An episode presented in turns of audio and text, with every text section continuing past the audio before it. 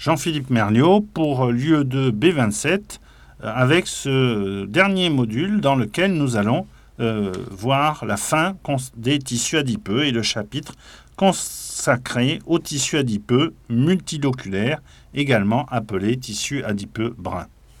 Alors ce tissu adipeux multiloculaire, il est par définition constitué par une prédominance d'adipocytes multiloculaires. Ces adipocytes multiloculaires, ils sont plus petits, ils mesurent environ 50 microns de diamètre que les adipocytes bruns. Ils sont caractérisés par un noyau central arrondi que vous voyez ici. Alors il est central évidemment selon le plan de coupe, mais il peut se retrouver au centre ou plus ou moins en périphérie. Mais s'il n'est pas repoussé comme l'était celui de l'adipocyte uniloculaire. Il est entouré par les organites euh, habituels, REL, REG et Golgi, c'est-à-dire réticulum granuleux, lisse et Golgi. Et surtout, cet adipocyte, il contient de nombreuses microvacuoles ou gouttelettes lipidiques. Alors pourquoi parle-t-on de vacuoles? Eh bien tout simplement parce que ces vacuoles n'ont pas comme euh, à l'inverse des vésicules, euh, non pas de membrane unitaire ou de membrane de double couche qui les sépare euh, du reste du cytoplasme. Entre ces gouttelettes lipidiques, cet adipocyte est caractérisé par la présence de très nombreuses mitochondries. Et ces mitochondries, on va le voir, ont non seulement une structure particulière en microscopie électronique, elles ont euh, des crêtes un petit peu particulières, mais euh, elles ont particulièrement des fonctions euh, différentes des mitochondries usuelles impliquées dans la respiration cellulaire. On a bien évidemment une lame basale autour de la cellule. et voici ce schéma que l'on peut en fait prendre pour un schéma de euh, microscopie électronique pour vous expliquer en fait l'ensemble de la structure de cet adipocyte brun ou multiloculaire. Alors quelle est la fonction de ces adipocytes? Eh bien c'est une fonction de production de chaleur. C'est un tissu d'hibernation qui va notamment se euh, constituer, se reconstituer pendant les phases automnales euh, chez les animaux qui hibernent, mais également euh, chez l'homme. Euh, ce tissu d'hibernation, il est particulièrement abondant à la naissance et peut-être également selon les ethnies. Ce tissu d'hibernation, notamment par exemple chez les marmottes, il va se développer, il va se remplir chez l'animal et il va permettre ensuite à l'animal vivant dans des conditions de froid extrême de produire de la chaleur pendant cette phase d'hibernation. Comment est produite cette chaleur? Eh bien, cette chaleur est produite grâce à une enzyme qui est la thermogénine, donc elle génère de la chaleur, c'est facile à retenir. Cette enzyme est présente au niveau de la membrane interne des crêtes mitochondriales.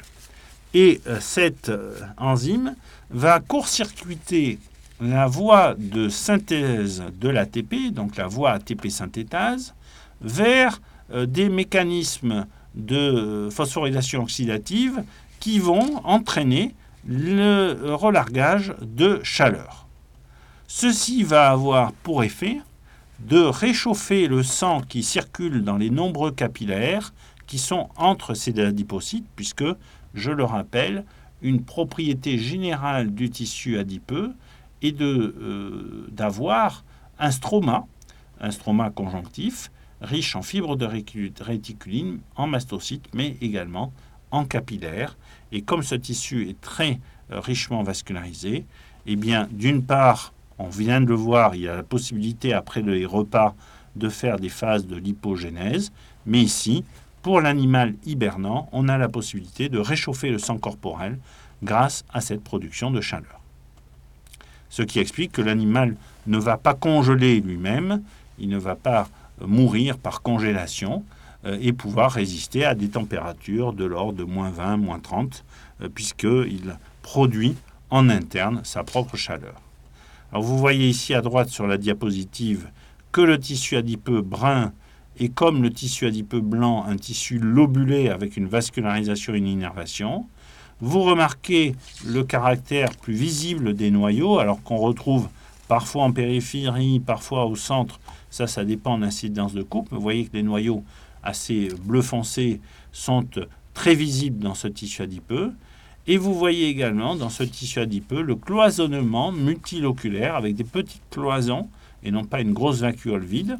Bien sûr, le contenu euh, triglycéridique a été dissous par euh, la, euh, la, la, technique histologique d'inclusion, mais on voit en vide en fait ces, ces cloisons qui délimitent ces petits espaces qui sont des microvacuoles lipidiques.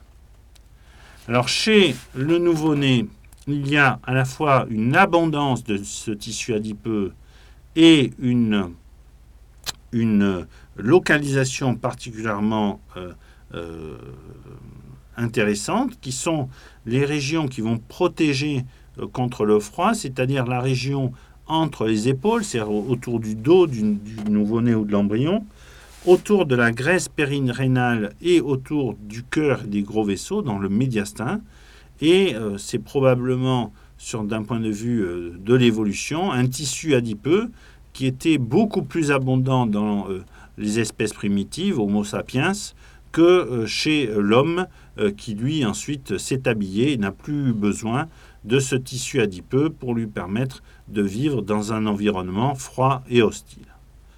Ensuite, chez l'adulte, ce tissu adipeux brun va régresser et on ne va plus rencontrer de temps en temps que quelques adipocytes bruns ou que quelques foyers d'adipocytes bruns euh, dispersés dans la graisse blanche, avec donc soit des vestiges, notamment dans la zone péricardique, soit quelques adipocytes multiloculaires qu'on remarque par leur cloison intracellulaire euh, au, sein des adipocytes euh, multiloculaires.